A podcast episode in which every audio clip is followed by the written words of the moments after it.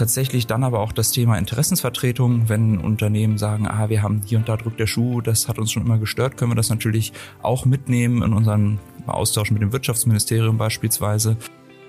Wir versuchen natürlich nicht nur die Themen von den Unternehmen in die Forschung zu bringen, sondern auch von der Forschung in die Unternehmen. Also ein bisschen nicht nur so ein Pull, sondern auch ein Push.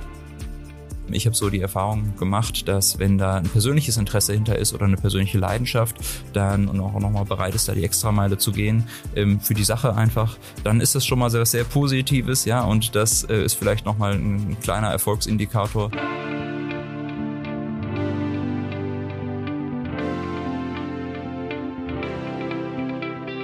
Herzlich willkommen zum Tech und Founder Podcast der Technologiefabrik Karlsruhe, dem Podcast für die Karlsruher Startup-Szene.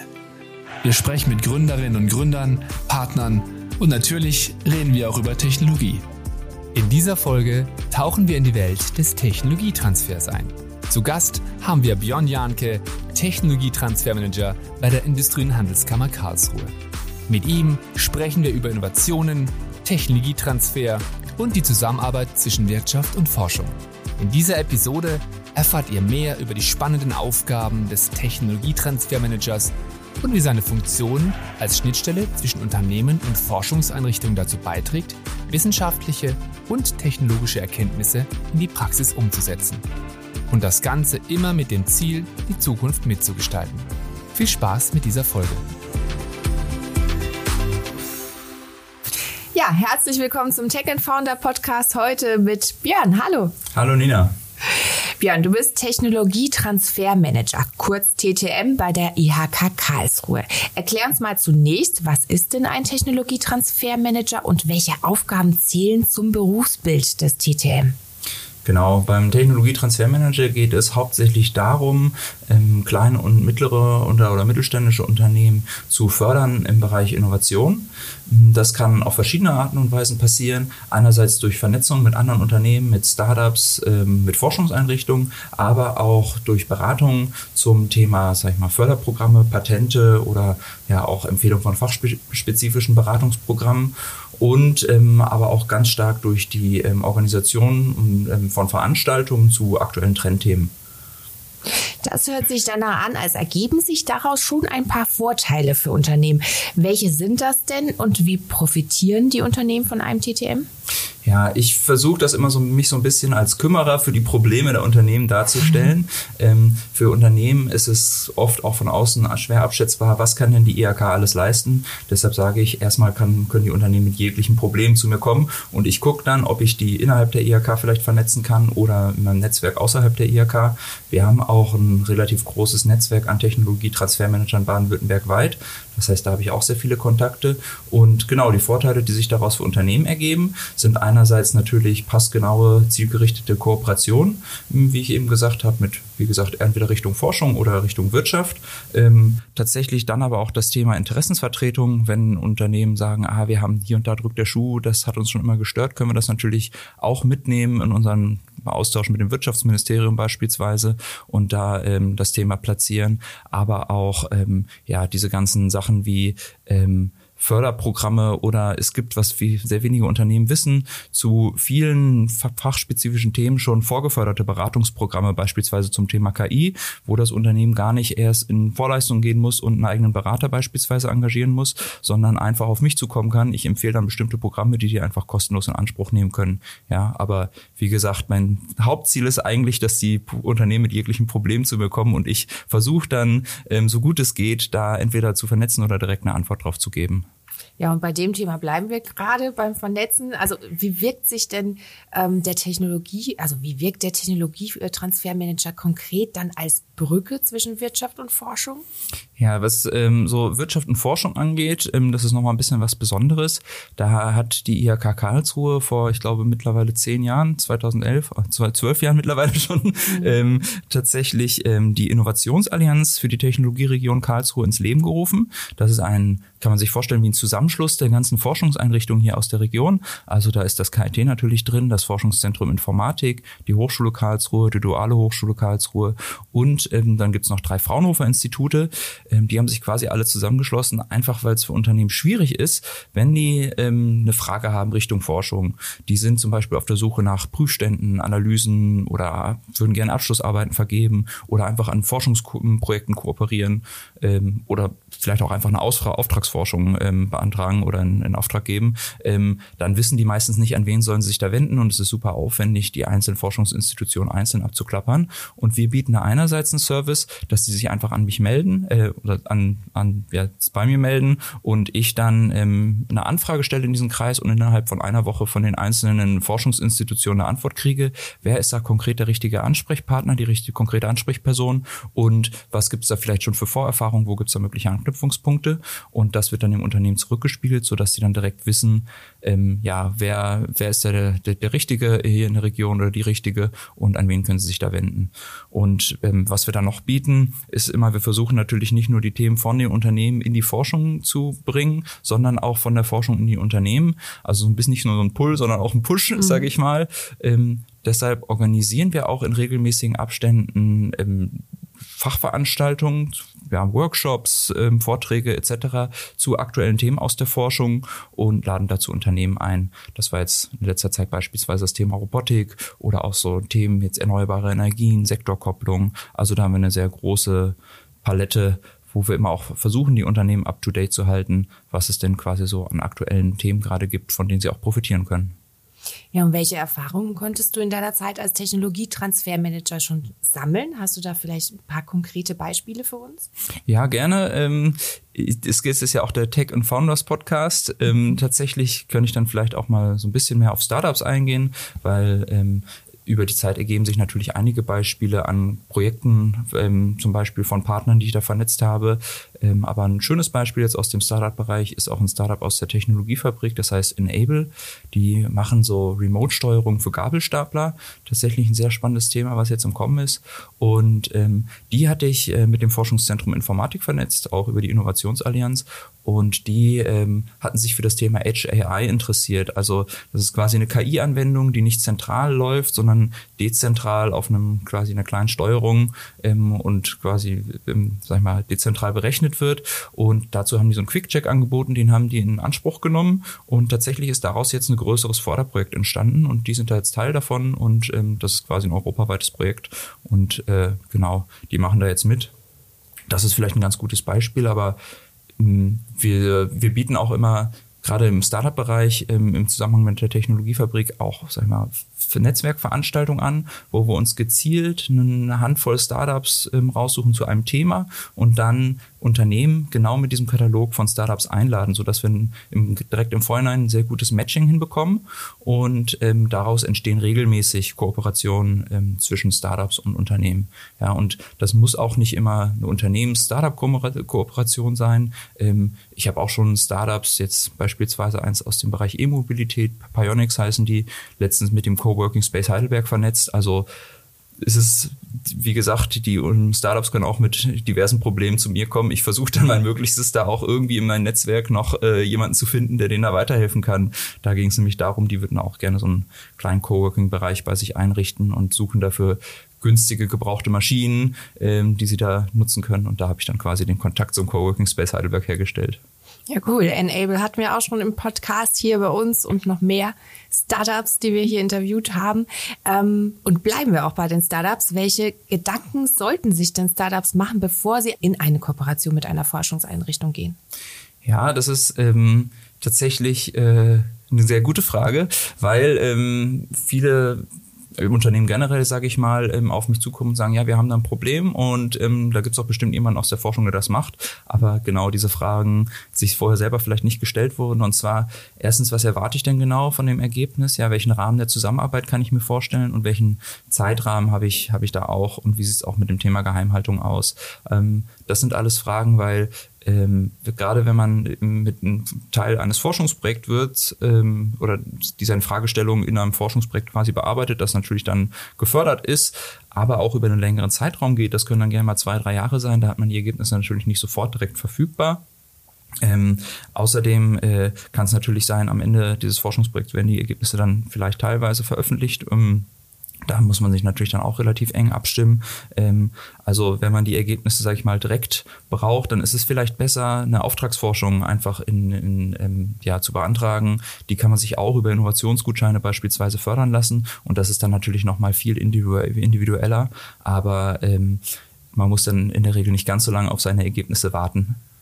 Ja, und Stichwort Geheimhaltung. Jetzt ist es ja tatsächlich so, dass Forschungseinrichtungen ja eigentlich meist ihre Forschungsergebnisse öffentlich machen möchten und präsentieren möchten. Unternehmen hingegen möchten ihre Innovation bis zur Marktreife eher für sich behalten. Ist das ein Problem? Und wenn ja, wie wird das gelöst? Hm, ja, ich sag mal, das kann ein Problem sein. In der Regel ähm, ist es da einfach in der, wenn da durch eine klare Kommunikation kann man da, glaube ich, vielen Problemen schon aus dem Weg gehen. Und die Hochschulen und Universitäten haben da auch immer einen Spielraum. Was veröffentlichen sie, was veröffentlichen sie zu welcher Zeit? Ähm, Vielleicht ähm, lässt man da erstmal ein Patent, also lässt man sich das erstmal mit einem Patent schützen. Das Unternehmen lässt sich das erstmal schützen, so und dann wird's veröffentlicht. Ähm, also da ist einfach das Appell, klar zu kommunizieren, auch im Vorhinein, weil für die ähm, Hochschulen und ähm, Universitäten ist es immer sehr wichtig. Das ist auch immer so eine der ersten Fragen, die in der, bei so Anfragen in der Innovationsallianz dann gestellt werden. Was stellt sich das Unternehmen oder das Startup denn da genau vor für einen Rahmen? Ja, weil daran scheitern tatsächlich dann auch die meisten Projekte, wenn dann die Erwartungshaltung nicht getroffen wird und das heißt, uh, okay, so lange dauert das und ah, okay, ja, hm, so ist es mit den Ergebnissen, ja. Deshalb ähm, da klar kommunizieren und dann findet man da meistens einen Weg. Ich habe auch schon von Unternehmen gehört, die dann gesagt haben, ja gut, sie wollen halt gar nicht, dass da irgendwas an die Öffentlichkeit kommt. Das gibt's auch, das geht sogar, dass man quasi Forschung macht, ähm, wo nichts an die Öffentlichkeit kommt, aber da sind wir dann da wird es dann schwierig mit geförderter Forschung. Da muss man meistens eher selber in die Tasche greifen, weil ähm, ja die Allgemeinheit hat dann da meistens nichts von, sondern mhm. das eine und das der Wettbewerbsvorteil bleibt bei einem einen Unternehmen. Ja, und wir wollen ein bisschen mehr auch über dich hier im Podcast erfahren, Björn. Wie bist du denn zu dieser Position gekommen und was hast du denn vorher gemacht? Genau, ich hab, äh, bin hier nach Karlsruhe gekommen, um Maschinenbau zu studieren. Ich habe äh, Maschinenbau am, am KIT studiert hier und meinen Master gemacht und ähm, dann ähm, auch entschieden, ja, ich bleibe hier in der Region äh, und hier angefangen bei einem großen Konzern in der Konstruktion zu arbeiten, so ganz klassisch als Maschinenbauer, so ein klassischer Maschinenbaujob, aber dann gemerkt, dass das nicht so richtig meins ist, dass ich mir da schon ein bisschen mehr Abwechslung wünsche und bin dann zu einem Startup gewechselt ähm, und habe da, im, das war im Bereich KI, habe da quasi, war da wie so eine Art Teamlead und da haben wir sehr spannende Projekte tatsächlich gemacht um, aber dann kam Corona, was da zu dem einen oder anderen Schwierigkeit mm. geführt hat, tatsächlich. Und ähm, deshalb bin ich dann irgendwann bei der IHK gelandet. Und ja, da ist tatsächlich sehr zufrieden mit meinem Job, weil es genau diese Abwechslung bietet, ähm, weil ich da mit sehr vielen verschiedenen interessanten Leuten zu tun habe. Ja. Aber das heißt, du bist nach Karlsruhe gekommen, sagst du. Das heißt, du bist kein Karlsruhe. Kommst du von weit weg? Wo kommst du denn her? Äh, ich weiß nicht, ob man es vielleicht schon hört, aber eigentlich komme ich auch aus äh, Hamburg. Ähm, ah, ja, ähm, jetzt hört man es ein bisschen. ja, das ist spätestens, wenn man Hamburg sagt, dann fällt es den Leuten meistens auf. Ja. Äh, eigentlich komme ich aus Hamburg ähm, und ähm, die, äh, ich genau bin dann zum Studium hierher gekommen, ganz klischeehaft ist mein Vater sogar früher als Ingenieur zur See gefahren und so wie man sich das vorstellt, wenn man mhm. sagt, man kommt, kommt aus Hamburg. Und der hat mir auch so ein bisschen das mit auf den Weg gegeben, ja, so die Begeisterung für Technik. Ähm, ich habe, also ich kann mich noch daran erinnern, wir haben früher dann äh, immer Toaster oder irgendeinen Föhn oder sowas, wenn die dann aussortiert wurden und nicht mehr gebraucht wurden, auseinandergebaut. Das fand ich immer super spannend und deshalb war dann für mich nach dem nach dem Abitur dann klar, ja, ich will irgendwas mit Technik machen mhm. und ähm, habe dann geguckt, was gibt's denn so für schöne Unis hier in ganz Deutschland. Habe mich natürlich auch in Hamburg beworben, aber dann auch geguckt, ah ja, Aachen, Karlsruhe, München, alles interessant und dann war es, glaube ich, irgendwann so eine Wahl zwischen Aachen und Karlsruhe und ähm, ich hatte mit beiden Städten noch so gut wie keine Anknüpfungspunkte und habe dann, glaube ich, einfach bei Google die Städte eingegeben und bei Karlsruhe kamen, glaube ich, die schöneren Bilder. Und dann habe ich gesagt, ja, dann ist es halt Karlsruhe. Das war mein, also damals war ich noch sehr unbekümmert im Entscheidungsprozess und habe das dann einfach daran festgemacht und gesagt, ja, jetzt gehe ich halt nach Karlsruhe und hätte auch nicht geahnt, dass das dann so weitreichende Konsequenzen hat, weil man sich ja dann immer sagt, ja, dann macht man da mal einen Bachelor und kommt dann wieder zurück. Das sind dann nur drei Jahre und mhm. dann nach dem Bachelor sagt man, ja, das wäre jetzt sinnlos, jetzt nicht den Master auch noch hier zu machen. Und nach dem Master sagt man dann, ja, jetzt hat man hier ganz viele Freunde gefunden und ist dann ist auch eine tolle Region hier, dann bleibt man noch hier erstmal und ja, mittlerweile sind wir hier dann schon verwurzelt. Ja, was ist der Unterschied zwischen Karlsruhe und Hamburg? Was würdest du sagen, was ist der größte Unterschied? Die Leute, die Umgebung? Puh, also das, das ist Essen. schwierig. es gibt natürlich, die, gerade wenn du Essen ansprichst und so, äh, diverse Unterschiede und auch so von der Art der Leute, klar. Aber was für mich ein ganz ausschlaggebendes Kriterium ist, ich meine, man passt sich ja immer an sein Umfeld an, ja, aber deshalb ähm, kommt man, kann, kommt man, denke ich, mit allem klar. Aber was, was so für mich ein ganz großes Ausschlagskriterium ist, finde ich, ist, dass einfach die Stadtgröße hier einfach eine, eine schöne ist. Äh, in, in Hamburg braucht man tatsächlich überall, gerade wenn man so als Familie mhm. wohnt man irgendwo in einem kleinen Reihenhaus am Rand der Stadt. Das heißt, man braucht überall sehr lange hin, mhm. ja. Und nicht mit dem Fahrrad, sondern mit der Bahn. Und äh, das ist halt hier in Karlsruhe toll. Man wohnt direkt zentral, man kommt überall irgendwie in 10, 15 Minuten mit dem Fahrrad hin.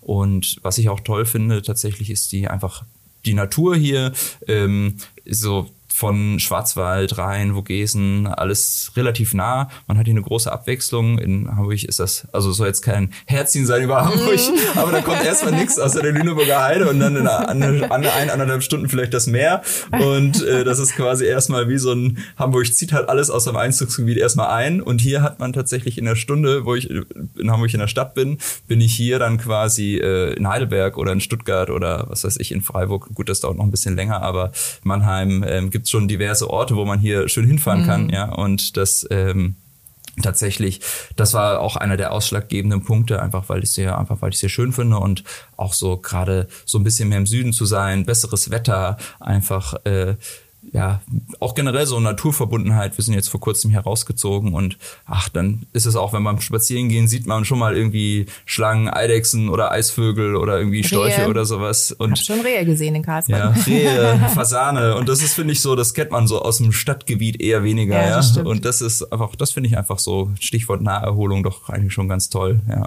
Ja, das heißt, Karlsruhe macht dir Spaß und du hast schon angedeutet, deine Position als TTM macht dir Spaß. Was macht dir denn an deiner Arbeit dann ganz besonders Spaß? Ja, also was da, was mich da sehr daran reizt, ich hatte es eben schon gesagt, die Abwechslung, weil man mhm. immer, man ähm, kann immer in sehr viele verschiedene Themen reinschauen. Ja, ähm, man kriegt auch einen, einen, sehr guten Einblick, dadurch, dass man an vielen, zum Beispiel direkt viele Unternehmensführungen immer eingeladen wird, ja, mit vielen interessanten Leuten ähm, in Kontakt kommt. Ich habe letztens mich länger auch unterhalten mit unserer Bundestagsabgeordneten, der Zoe Meyer, auf eine Veranstaltung ähm, und das war auch dann einfach super interessant, weil die da auf einmal stand und man sich da tatsächlich dann irgendwie doch, äh, doch dann viele Sachen, viele Gemeinsamkeiten irgendwie teilt und dann da doch irgendwie auf ein interessantes Gespräch kommt.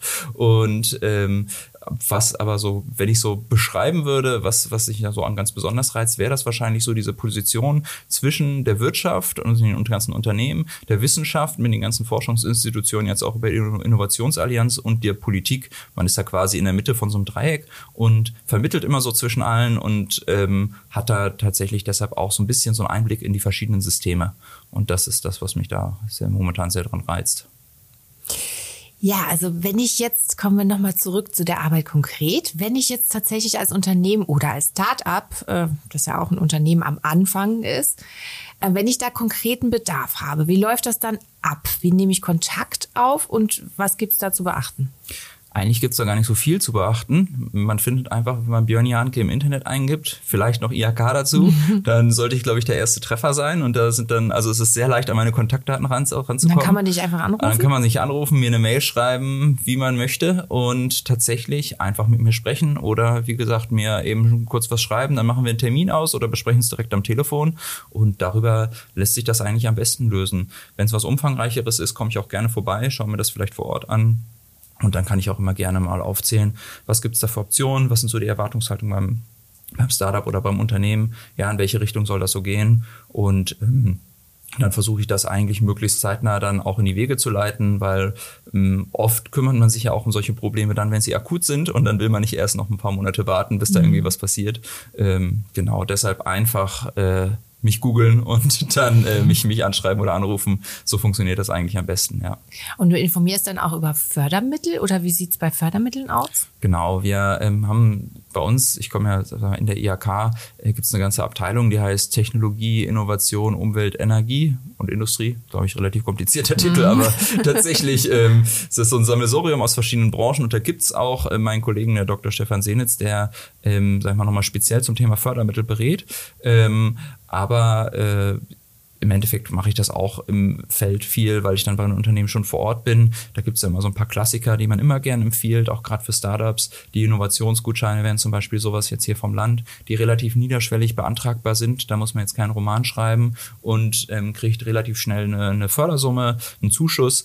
Das ist dann quasi nur in, also in einem kleineren Rahmen, ich glaube 5.000 bis 8.000 Euro oder sowas, die man da, die man da quasi gefördert kriegt. Aber zum, da gibt es auch zwei verschiedene. Einmal erstmal so, um so ein Konzeptstudie zu erstellen, dann um Prototypen zu bauen und dann gibt es noch speziell welche für Startups, zum Beispiel im Bereich Hightech, ähm, die dann Startups beantragen können. Und ähm, das ist aber erstmal ein sehr guter Einstieg und sehr niederschwelliger Einstieg. Und wenn es dann größer wird, dann kann man auch mal an Programme gehen wie äh, das, die ZIM-Projekte oder ähm, das ist vom Bund dann, Zentrales Innovationsprogramm Mittelstand heißt das.